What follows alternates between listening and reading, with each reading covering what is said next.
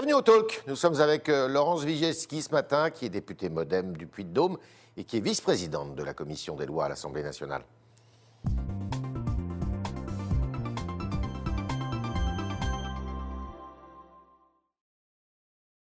Euh, alors, le grand sujet, c'est le Covid. Le président de la République demain, ou la Covid, le président de la République demain doit s'exprimer. Euh, Est-ce que la France, d'après vous, sera prête pour le vaccin? En tout cas, je crois que le gouvernement euh, fait en sorte d'être prêt euh, pour ce vaccin. Vous lui faites confiance Mais oui, je lui fais confiance et, et je lui fais confiance sur la manière dont il gère cette crise euh, tout En à général. fait inaudite en général, parce que euh, ce sont toujours des, défi- des décisions très difficiles à prendre, Ouais. compliquées, euh, qui peuvent, je dirais, aller parfois dans des sens contradictoires, mais on s'adapte et, et, et j'ai envie de penser que ce sont les bonnes décisions qui sont prises. Alors, point de droit, puisqu'on ne va pas parler du vaccin. hein, euh, personnellement, c'est assez difficile de, répondre à certaines questions que beaucoup de Français se posent, parce qu'il faut vraiment un scientifique très calé. Mais euh, est-ce qu'il faut le rendre obligatoire, ce vaccin, alors qu'on sait qu'une grande partie de la population est plutôt anti-vaccin? Est-ce que c'est possible de le rendre obligatoire Et est-ce qu'il faut le rendre obligatoire? Bon, je, euh, je crois qu'il faudrait l'intervention de la loi Ouais. pour la rendre obligatoire. C'est constitutionnel, Euh, ça On peut rendre un vaccin obligatoire? Alors, je, je crois que pour des impératifs de santé publique euh, aussi conséquents que cela, euh, la loi euh, pourrait suffire. Mais bon, c'est une appréciation que je n'ai pas encore suffisamment travaillée. C'est une appréciation Ouais. personnelle que je vous livre sur ce, sur ce sujet. Euh, moi, je pense que c'est la persuasion qu'il faut d'abord euh, qu'il faut d'abord utiliser, et euh, ça n'est jamais ça n'est jamais une bonne solution que de que de contrainte. J'ai envie de dire que même il pourrait y avoir des effets somatiques. contraires lorsqu'on se vaccine alors qu'on n'y croit pas. Et euh, il faut attendre je- les, les- les données scientifiques, plus scientifiques. Euh, on a euh, des déclarations de laboratoires sur 90%, 95% d'efficacité, 70%, j'entendais ce matin pour AstraZeneca. Euh, Peut-être qu'il faut attendre encore un petit peu parce que j'imagine qu'il y a aussi euh, des arguments de nature commerciale qui sont invoqués ouais. en ce moment. Vous êtes inquiète pour euh, l'avenir du pays euh, Chaque pays se pose des questions parce qu'on parle de la santé mentale des Français maintenant qui serait euh, euh, atteinte. Euh, Oui, j'entendais que aussi ce matin euh, un cardiologue qui s'inquiétait aussi beaucoup de ce que nos jeunes ne bougent pas. ne bouge pas Oui, effectivement. Et c'est vrai que ce sont des, des- des sujets très lourds et qui, euh, dont les effets se produisent euh, longtemps après, Longtemps après. malheureusement. Ouais. Et il est certain qu'on doit se préoccuper de cette notion. Ça fait longtemps que nous sommes, entre guillemets, enfermés. Ouais. Et donc, euh, bien entendu, euh, chacun d'entre nous euh, réagit euh, avec euh, plus ou moins de force hein, euh, à ce type de contraintes. Nos Ouais. libertés sont très restreintes.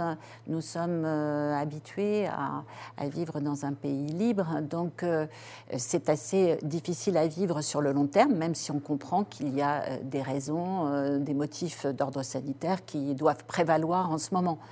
Donc il faut arriver à trouver le juste équilibre. Et vous voyez, c'est ce que je vous disais dans la gestion de cette crise. Moi, je crois que le gouvernement fait le job. Et vous croyez que tout ça, tout ça est décidé, beaucoup de choses sont décidées dans le cadre d'un conseil de défense C'est normal, ça Le Conseil de défense, il donne son avis. Après, c'est aux politiques de décider. Ouais. Et- mais je crois que c'est ce qui est fait. Et je crois que le président de la République prendra les décisions qu'il estime devoir prendre, des décisions euh, politiques demain, mais après s'être entouré des avis euh, scientifiques qu'il est euh, évidemment, euh, qu'il doit évidemment prendre dans ce type de contexte. Alors, ça chamboule pas mal le calendrier, y compris politique, électoral. Les élections régionales ne- n'auront pas lieu au mois Et de mars. départementales. Et départementales. Vous seriez candidate?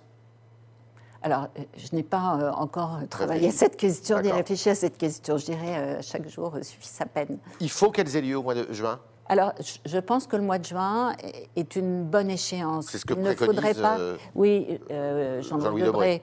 Il ne faudrait pas, à mon sens, qu'elle soit décalée encore plus dans le temps, parce que sinon, cela pourrait être considéré comme une atteinte euh, au fonctionnement de notre démocratie. Ouais. Maintenant, les, qu'elle se tienne euh, en mars, ça n'est pas raisonnable. Pas raisonnable. Ça n'est pas raisonnable, je le disais à l'un de vos confrères, ne serait-ce que pour une question pratique.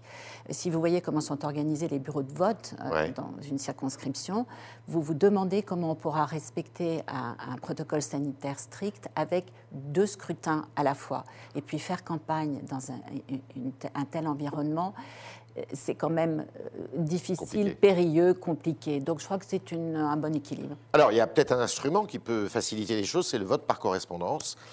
Plusieurs questions. Est-ce que vous êtes pour ou contre ce vote? Le Alors, modem est, pour. J'y suis, j'y suis plutôt favorable. J'y Ouais. suis plutôt favorable. Je pense que dans des configurations euh, aussi compliquées que celles que l'on connaît, Ouais. cela permettrait euh, de, de ne plus euh, constater des scrutins de partici- enfin des, taux de participation pardon, aussi faibles, parce que ça n'est pas sain. Et pourtant, le ministre de les l'Intérieur, lui, élections, euh, euh, je dirais, se fondent sur un 20% de participation. Je crois qu'au deuxième tour des municipales, on a constaté très des bas. taux de 20%, et, et- et ça n'est pas euh, suffisamment représentatif. Le ministre de l'Intérieur dit attention, il peut y avoir Mais de la fraude. Je comprends, alors, je comprends ces préoccupations. Alors, ça fraude. Moi, je ne suis pas très bonne sur les, nouveaux, les nouvelles technologies, Ouais. mais je pense quand même qu'on doit pouvoir euh, mettre en place un système euh, assez performant sur Par ce plan-là. correspondance, ça veut dire pour vous Mais- qu'on peut le passer par Internet aussi Alors, la correspondance, c'est un- une exception qui peut être très large, assez large, mais même si c'est par le courrier, Ouais. je crois que la voie postale, je pense aussi qu'on peut mettre en place un système performant. Euh, et, et je crois que beaucoup y réfléchissent en ce moment. Je comprends les réserves du ministre de l'Intérieur s'agissant du de vote parti personnel. majoritaire aussi, hein, de la, Oui, de oui, la des- République en marche. Alors, aussi, hein. de certains, je crois qu'il y a des. Ouais, bon, ils sont pas tous sur la même tout le monde longueur pas tout, tout le monde n'est pas d'accord. Mais euh, ce que je pense, les- les- les- les- la critique première qui est faite, c'est que ce vol ne se, euh, ce vote, pardon, Ouais, ouais. la fatigue ne serait pas, enfin pourrait ne pas être suffisamment personnel parce que la circonstance d'aller à l'isoloir, loin des siens, de la famille, Ouais, euh, ouais, des, ouais. euh, des influences possibles, c'est vrai que Ça que existe. doit, ça existe et ça, ça doit être pris en considération. Mais enfin, c'est toujours la même chose. Il faut arriver à, à trouver le bon équilibre. Et je crois que compte tenu de ces, de, de ces scores d'abstention que l'on constate, il faut euh, accepter ce vote par correspondance. Ce sera plus sain pour notre euh, démocratie. Et vous le souhaitez euh, dès le mois de juin, si c'est possible? Je le souhaiterais. D'accord. Alors, il y a un, un projet qui fait un peu de bruit là en ce moment, c'est le projet d'un écocide qui avait été d'ailleurs proposé par la Convention des citoyens sur, sur l'environnement, 150 Français qui avaient été tirés au sort. Ça a été repris par euh, le gouvernement, semble-t-il, Madame Pompili, pardon, Monsieur Dupont-Moretti. Mais ce n'est plus un crime, c'est un délit d'écocide. Euh, vous êtes d'accord avec ce projet? Oui, et il est sage d'avoir abandonné euh, cette qualification de De crime. crime, qui était, Pourquoi? qui était parce que je crois qu'on aurait fait la confusion entre euh, euh, les crimes contre l'humanité, les génocides, qui ne sont pas de la compétence de nos juridictions euh, et qui ne sont pas de même nature et qui ne protègent pas les mêmes valeurs. Mhm. Et euh, être revenu à un délit Mais il n'existe pas déjà ce délit. pénalement, pénalement, et alors pas sous la même forme, euh, pas avec des pénalités aussi sévères, et surtout cette idée euh, que le pollueur euh, doit payer et payer beaucoup plus que le bénéfice qu'il a pu retirer euh, de sa pollution, de Ouais. sa pollution, avec l'idée qu'on aurait des juridictions spécialisées, des inspecteurs qui pourraient verbaliser directement, bref, une facilité pour constater procéduralement aussi ces- tous ces délits. Donc je, je crois que ça va dans le bon sens. Vous qui Après, connaissez moi, bien la magistrature, c'est possible ça, de, de mettre en place tout ce dispositif? Oui, c'est possible de le mettre en place. Il faut y consacrer les moyens euh, requis, mais Ouais. c'est possible. Je crois que ça va dans le bon sens. Maintenant, vous savez, je suis une juriste, j'aime bien regarder les textes. Ça n'est pas encore, ça n'a pas encore été soumis au vote euh, de l'Assemblée, et, et je re- regarderai à titre personnel très précisément le contenu de ce délit. Mais moi, je pense que ça va, ça va dans le bon sens. Vous êtes une ancienne d'Europe Écologie Les Verts, vous avez j'avais commencé. J'avais, j'avais commencé euh, avec Europe Écologie. Ouais. Euh, C'est pas la même chose que les Verts. C'est vrai. Avec Europe Écologie et, et Danny Cohn-Bendit. Donc je dois dire, vous savez, c'était cette idée aussi qu'on faisait de la politique avec la société civile, Oui. euh, avec euh, des horizons même politiques différents. C'était votre cas, oui. Donc, euh, je, je trouvais que c'était une bonne idée, sans être encarté a priori.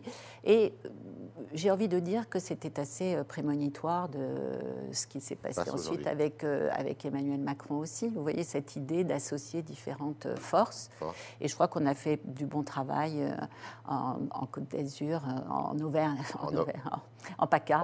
Mais ça s'appelle plus PACA, ça s'appelle Sud, hein, je Sud. crois maintenant. Enfin, PACA existe Bon, toujours, je crois, voilà, administrativement. PACA, voilà. mais- Et, et- et je crois qu'on a fait du bon travail. Et, et je suis toujours très sensible à ces thèmes de l'écologie, évidemment. Alors, vous attendez euh, l'écocide euh, au Parlement, mais il y en a un, un autre texte qui est venu, qui est une proposition de loi, cette fois, qui a été portée par les députés de la majorité. c'est différent.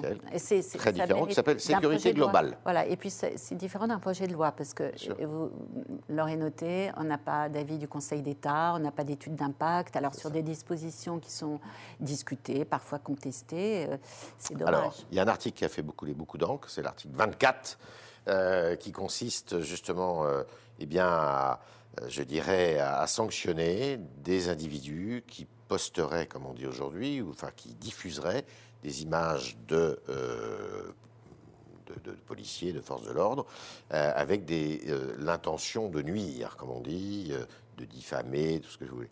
Est-ce que finalement cet article 24 tel qu'il a été voté, qui préserve le droit de la presse, la liberté d'expression des journalistes, mais qui réprime donc ceux qui euh, font un peu n'importe quoi Les et qui font des appels à des vidéastes. des- Euh, enfin, Euh, Est-ce que euh, ça vous satisfait cette dernière version? Non, moi, cette nouvelle rédaction ne me, ne me satisfait pas. Euh, une observation liminaire tout de même, parce que je l'ai répété à plusieurs Ouais. reprises en hémicycle aussi.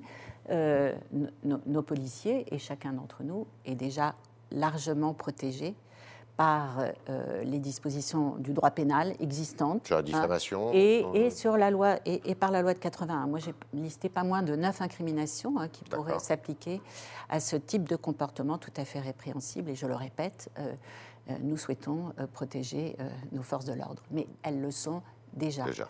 Cette nouvelle rédaction, alors, elle semble écarter les journalistes. Oui. C'est très bien. Vous dites elle semble, Mais- sûr.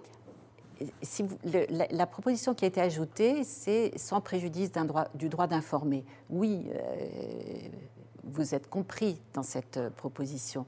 Mais ce que j'observe, c'est que le droit d'informer, il appartient euh, à tout citoyen aussi. Ouais. Et euh, ce que je crains, c'est que les vidéastes amateurs euh, ne soient euh, dissuadés, je dirais, euh, de poster, leur, de poster leurs images. Ouais. Et ce que j'observe aussi, c'est que j'ai été une des premières à le, à le dénoncer. Nous avons une sorte de délit d'intention, c'est-à-dire qu'on on tient compte du mobile hein, dans le but de porter atteinte. hein. Euh, c'est quand même pas très- c'est pas tout conforme à notre tradition pénale parce qu'on ne réprime pas quelqu'un pour ce qu'il pense, mais pour ce qu'il fait. Fait. Donc, à partir de la diffusion d'une image, c'est quand même assez compliqué euh, de savoir ce qui est euh, dans le- la tête de celui euh, qui diffuse l'image. J'observe que dans la rédaction, on a ajouté manifeste, dans le but manifeste de porter atteinte. Mais comme je vous le dis, euh, ça ne rend pas plus acceptable un délit d'intention. C'est donc euh, Et laissé puis à, enfin, à on la discrétion de l'interprétation du juge. Oui, du juge, tout à fait. Et euh, la- l'idée, euh, enfin la notion d'atteinte à l'intégrité psychique, elle est toujours là. Alors, si vous voulez, ce qui est un peu cette disposition, elle est, elle est, à mon sens, viciée dès le départ, parce qu'à partir du moment où vous diffusez une image euh, associée à, la commission possible euh, d'une infraction, elle porte atteinte évidemment à l'intégrité psychique. Et alors, quand c'est associé à, cette, euh, à l'intention caractérisée par le maudit, mobile, ça devient vraiment très difficile à apprécier. Faisons confiance au juge, à la prudence du juge, mais je pense que les vidéastes amateurs seront très largement dissuadés de. Le Conseil constitutionnel peut être saisi sur cette Je disposition. le pense parce que je crois vraiment que cela porte atteinte au le ferez, vous principe de, de la légalité des délits et des peines. Alors, vous le savez, mon groupe est partagé. Moi, je, euh, je vous livre mon interprétation Ouais. personnelle et celle qui est aussi partagée par un certain nombre des- de députés MoDem, mais pas la majorité. Donc, euh, je, je le dis très clairement, puisque cet article 24, nouvelle rédaction, a été voté par la majorité des députés MoDem. Donc, euh, je vous livre mon interprétation. D'accord. Euh, Il y a un procès qui s'ouvre aujourd'hui. On ne sait pas s'il va avoir lieu, puisque peut-être qu'il sera reporté. C'est le procès de M. Sarkozy dans l'affaire euh, dite Bismuth. Euh, je ne vais pas vous demander euh, votre opinion sur le fond. D'abord, euh, c'est un procès. Vous avez donc, raison, parce voilà. que ce sont les juges voilà. qui, qui, En revanche, qui apprécieront. en revanche hein, le président de la République, l'ancien président de la République, prétend et dit partout qu'il y a une espèce d'acharnement contre lui et s'étonne dans une interview récente que euh, ce soit un même juge d'instruction qui soit au cœur finalement de plusieurs affaires politico-judiciaires aujourd'hui. Il vise le juge euh, Tournaire. Euh, Vous qui êtes une ancienne magistrate, est-ce que vous trouvez normal qu'un juge d'instruction soit au cœur euh, et instruise euh, plusieurs affaires sensibles comme ça? Alors, ce que je crois, c'est que dans, dans ces affaires, parce qu'il y a de nombreuses affaires, comme vous le savez, il y en a trois qui sont en réalité euh, concernées, Ouais. euh, même par celle de cet après-midi, compte tenu de l'origine, je dirais, des, euh, des informations qui ont été recueillies. Euh, je, je crois que la qu'on peut peut-être craindre que, ne que la, la- la justice ne soit pas totalement sereine. Parce que euh, ça n'est un secret pour personne. Il y avait eu euh, ces propos maladroits tenus par euh, l'ancien président de la République euh, sur, et, et sur cet adjectif Mmh. Les de, petits pois. de- de- voilà les petits pois. Et En parlant Et- des magistrats. ouais. En parlant des magistrats, donc, euh, cela ne crée pas euh, l'am- l'ambiance euh, apaisée et la sérénité que chacun est en, en droit d'attendre du fonctionnement de sa justice. Et je dirais que euh, au-delà de l'appréciation euh, légale qui, sera faite et juridique qui sera faite par les juges et à laquelle elle appartient et qui leur appartient, pardon, euh, mon opinion est que il ne faut pas faire régler judiciairement des, sujets d'ordre politique d'une manière, euh, d'une manière générale. Il y a un sujet juridique, le régime des écoutes téléphoniques peut-être, on verra, qui donne beaucoup de pouvoir aux juges d'instruction, peut-être trop. Euh, ce sera au Parlement, peut-être, le cas échéant, de réformer ce régime. Euh, ce que je voudrais dire, c'est que peut-être euh, les propos qui ont été tenus par le propos, euh, par l'ancien président de la République sont largement à, sa charge dans l'ambiance qui est, qui est, qui est aujourd'hui celle de ces procès. Et en tout cas, et à titre personnel, je maintiens mon amitié à Nicolas Sarkozy. Très bien. Nous sommes avec Madame Laurence Wiczewski ce matin, députée euh, Modem du Puy-de-Dôme. Et on continue avec vos questions, chers internautes, qui sont posées par Jean-Baptiste Semerjian.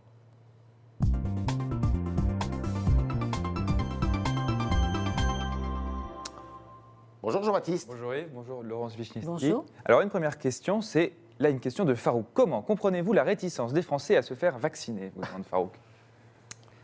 Il y a une réticence. Il y a, c'est vrai, euh, une, une réticence. Euh, alors, est-ce qu'on doit la mettre en rapport avec euh, les théories, euh, la théorie du complot, vous savez, euh, des, des- des grands groupes pharmaceutiques qui... Bon, moi, je, je fais confiance aux scientifiques à titre personnel et je fais confiance au ministre de la Santé qui prend les avis nécessaires et au, au vu de l'état actuel de la science et, et j'écoute ce qu'ils disent et, et je souhaite que euh, la santé publique soit préservée. Donc je suis euh, favorable aux vaccins qui nous sont, euh, auxquels euh, il nous est recommandé euh, d'avoir euh, Recours. de- euh, recours. On reste sur la gestion de la crise. C'est encore Farouk qui vous demande, aimerait, non, c'est aimerait, c'est Farouk qui aimerait votre avis sur le déconfinement avant Noël. Emmanuel Macron va prendre la parole demain soir. Non, et- oui, alors il n'est pas question de, définement, de, déconfinement, il est question D'ailleurs, le d'assou- mot est- ouais, exact. voilà, d'assouplissement. Et je crois que le gouvernement a tiré les leçons aussi du premier déconfinement et, et qu'il ne faut peut-être pas aller trop vite. Maintenant, c'est comme toujours, il faut trouver le bon équilibre entre ces, atteintes à nos libertés qu'on supporte de plus en plus difficilement, surtout au moment de Noël, et puis la nécessité de préserver la santé de nos concitoyens. Bon, je crois, j'espère qu'il y aura des assouplissements qui permettront au moins aux familles de se retrouver pour passer les fêtes. Il faut que lever la, barrière des 1 km, euh, au moins pour les fêtes? Euh, si les déplacements sont effectués dans des conditions qui ne mettent pas, euh, enfin qui ne sont pas des facteurs propagateurs d'épidémie, je crois qu'on peut le faire. oui, moi je le pense. Et vous qui êtes député du Puy-de-Dôme, vous voyez les Français de votre circonscription. Est-ce qu'on n'a pas, euh, vous ne sentez pas le, volcan, puisque le Puy-de-Dôme, le volcan euh, un petit peu en éruption, le, climat social qui. Euh, vous redoutez pas une crise sociale derrière qui soit nous, nous, nous, vivons, nous, alors là, nous vivons une crise sanitaire évidemment très considérable, une, une, crise économique très conséquente et une crise sécuritaire. Alors vous savez, dans un contexte comme ça, toutes les décisions sont vraiment difficiles à prendre. Et c'est vrai qu'il ne peut pas ne pas y avoir de crise sociale, puisque lorsqu'il y a une crise économique comme celle-là, euh, il y a des retombées au plan social.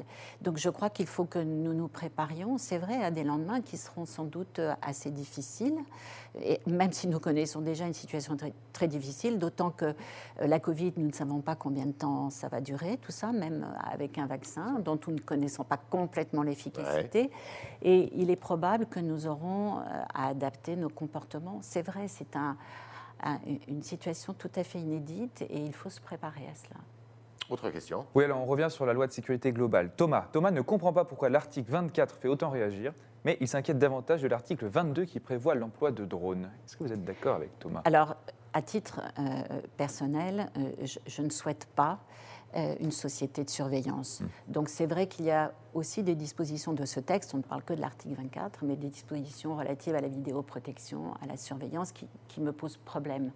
Et, c'est pourquoi j'ai des réserves non seulement sur l'article 24, mais sur d'autres dispositions.